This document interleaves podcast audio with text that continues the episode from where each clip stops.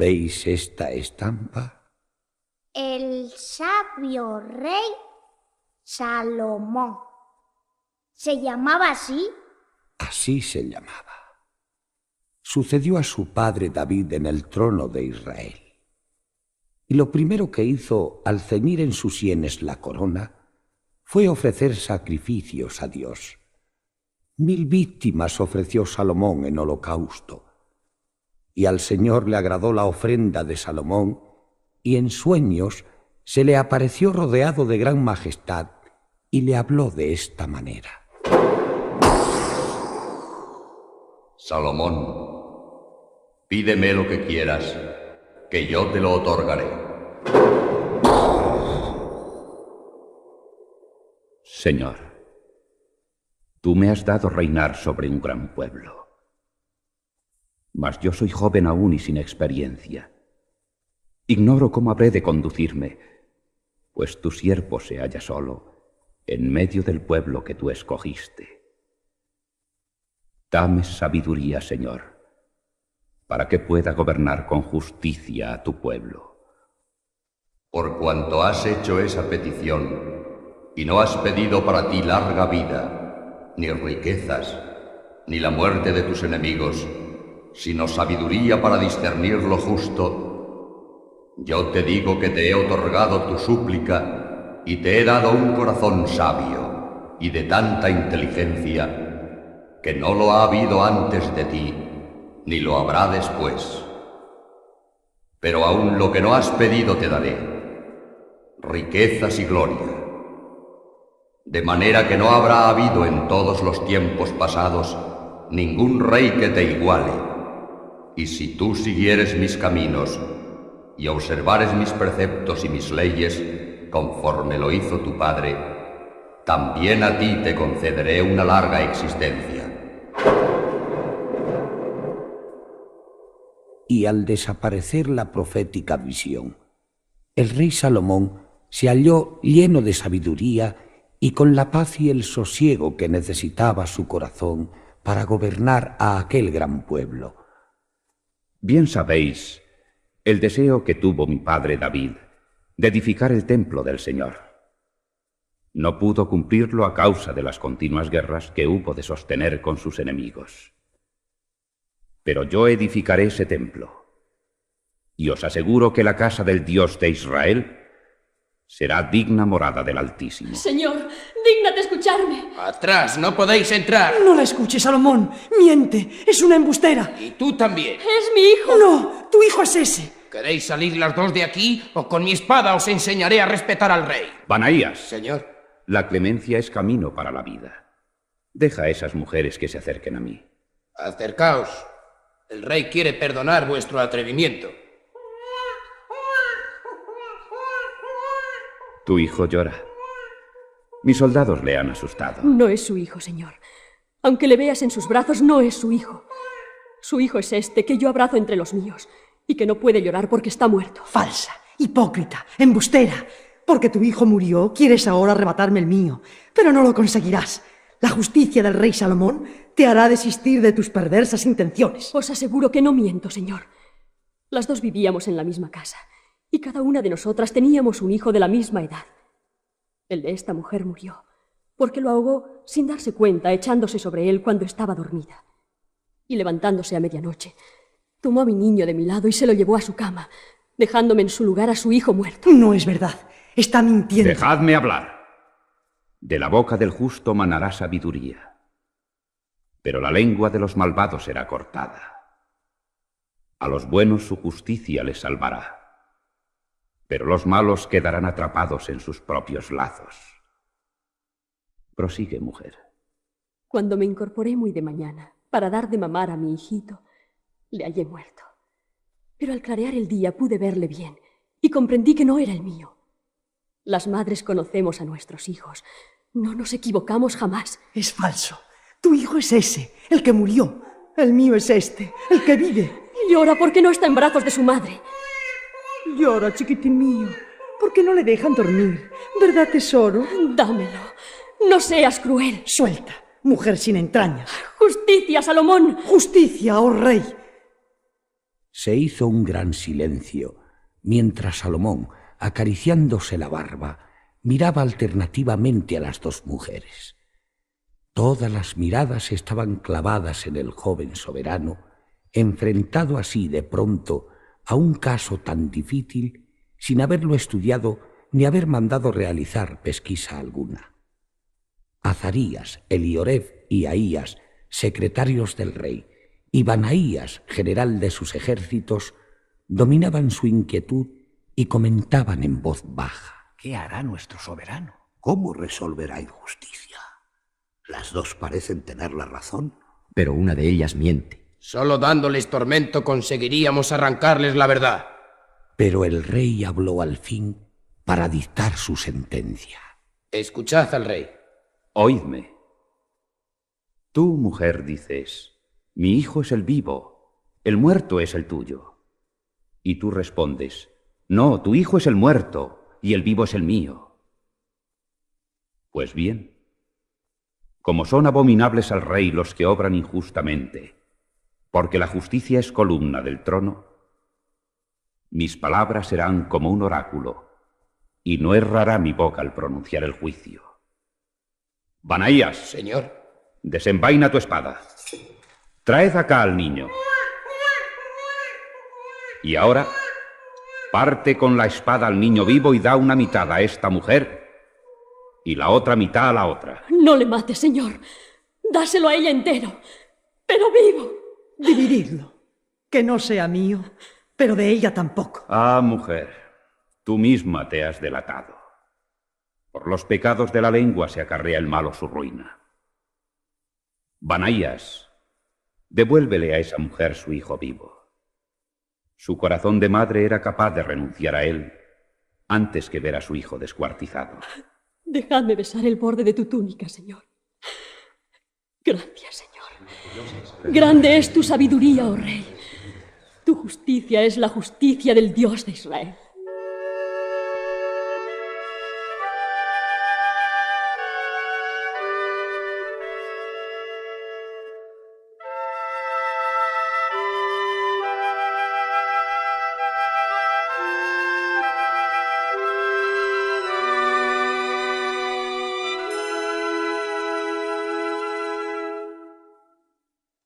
Divulgóse por todo el país la sentencia dada por Salomón en el juicio de las dos mujeres, y la fama de su sabiduría se extendió más allá de sus fronteras. Entretanto, Salomón comenzó su gran obra, la edificación del templo de Jerusalén.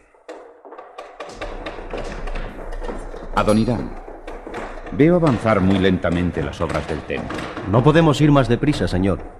Treinta mil hombres van al Líbano en turnos de diez mil a cortar los cedros gigantes para las vigas y el artesonado, y ochenta mil canteros están en las montañas cuadrando las grandes piedras para los cimientos. El mundo no conocerá obra igual a esta, Salomón. ¿Y el oro para el Santa Santorum y para el altar del Arca de la Alianza ha llegado ya? Eh, vuestra flota se ha hecho a la vela y pronto volverán las naves repletas con el oro de Ofir y de Tarsis. Cuida tú de todo, Adonirán. Y como superintendente de las rentas reales, no escatimes el menor dispendio por grande que sea. Es el templo de Dios y a él ha de darse toda alabanza.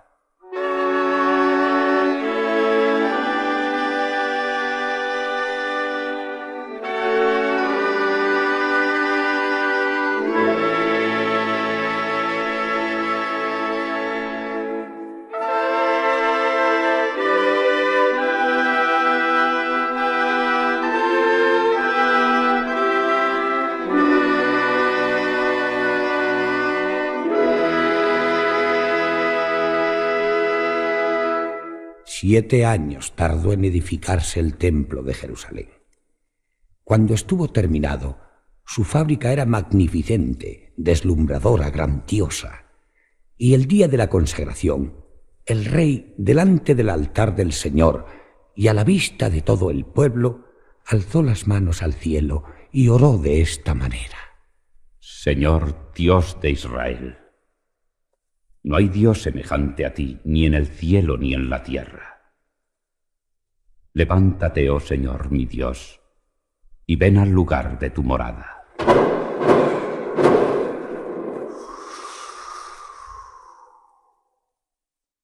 Acabada la plegaria de Salomón, bajó fuego del cielo y devoró los holocaustos, y en una nube descendió la majestad del Señor y llenó toda su casa, mientras delante del santuario los sacerdotes, los levitas y los cantores tañían címbalos, salterios, cítaras y trompetas y entonaban un himno de alabanza a Jehová.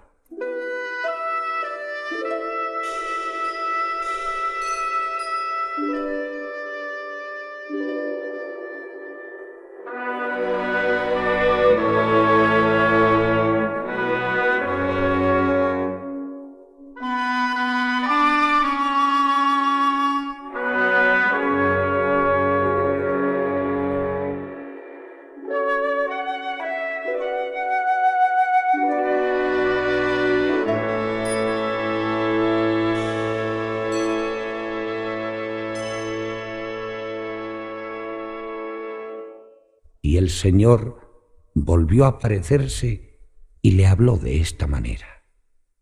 Salomón, he oído tu plegaria y he escogido este lugar para casa de sacrificio y de oración. Y mis ojos estarán abiertos y atentos mis oídos a las súplicas del que me invocare en esta mi morada. Tú también, si observares mis preceptos, gozarás de todos mis dones y te afirmaré en tu trono. Mas si me volvieras la espalda y adorases a dioses falsos y ajenos, dividiré tu reino, y la mayor parte de él se la daré a un siervo tuyo, y a mi pueblo le arrancaré de esta tierra mía, y ese templo será destruido para que sirva de ejemplo y de escarmiento de todas las gentes.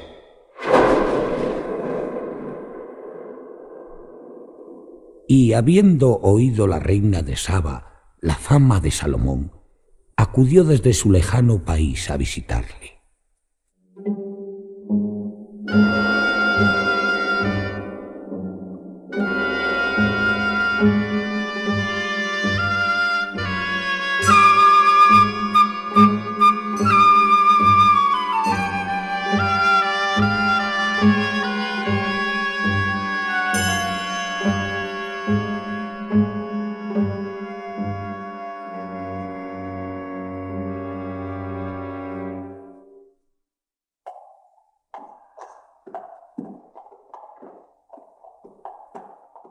Veremos si ese reyezuelo judío es tan sabio y tan poderoso como dicen. Oh, mi señora y mi reina, cuentan que ha edificado un templo a su Dios, que es un portento de riqueza. Si él es rey de Israel, yo soy la reina de Saba. En nuestra caravana de 120 camellos hay más riqueza que en todo el reino de Salomón. Oro en abundancia, piedras preciosas, aromas y bálsamos, marfil, cacatúas que hablan, y monos que imitan los gestos y las muecas de los hombres. Y en este cofre guardo el papiro con las tres preguntas que los sabios de mi corte han redactado para ver si el sabio Salomón es capaz de contestarlas. ¿Qué es eso que reluce como el sol en el horizonte? Son los paneles y los techos de oro del templo de Jerusalén. Ah, es extraordinario.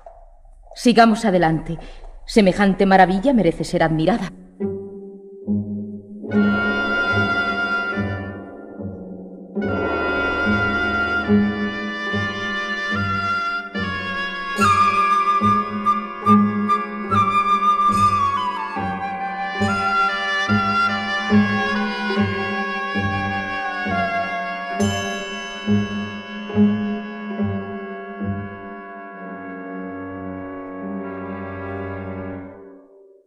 La admiración de la reina de Saba aumentó al atravesar los salones del palacio de Salomón. Lo encontró rodeado de sus músicos y cantores recitando un bellísimo poema que acababa de componer, El cantar de los cantares, diálogo místico entre la esposa y el esposo que simboliza el amor de Dios a Israel y a la humanidad.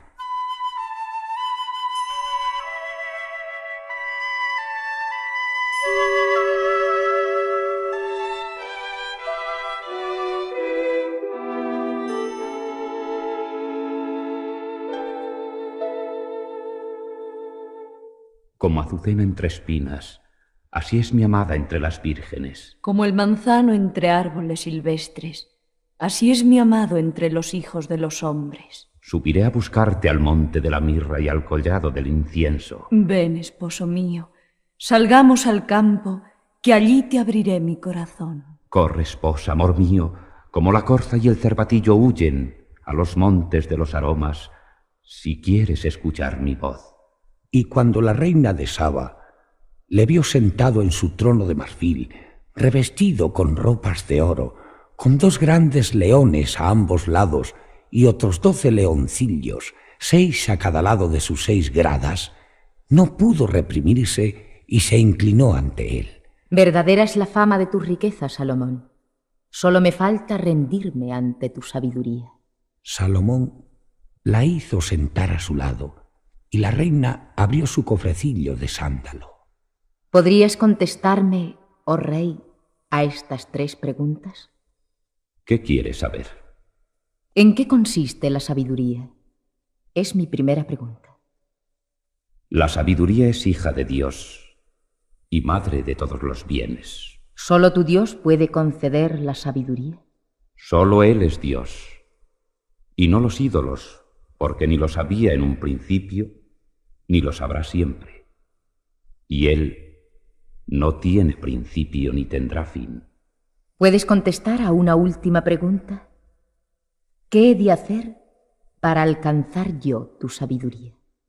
Ama a Dios y ruégale como yo le he rogado. Bendito sea el Señor Dios tuyo, que te ha colocado sobre el trono para gloria suya y de tu pueblo.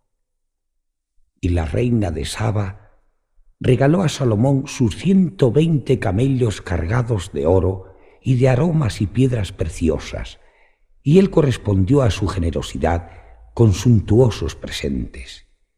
Y la sabiduría y las riquezas de Salomón fueron aumentadas por el Señor. Pero siendo el rey de edad avanzada, tomó a muchas mujeres extranjeras por reinas y favoritas para envanecerse ante el mundo con tal ostentación, y por causa de ellas abandonó a Dios y dio culto a los ídolos de sus mujeres.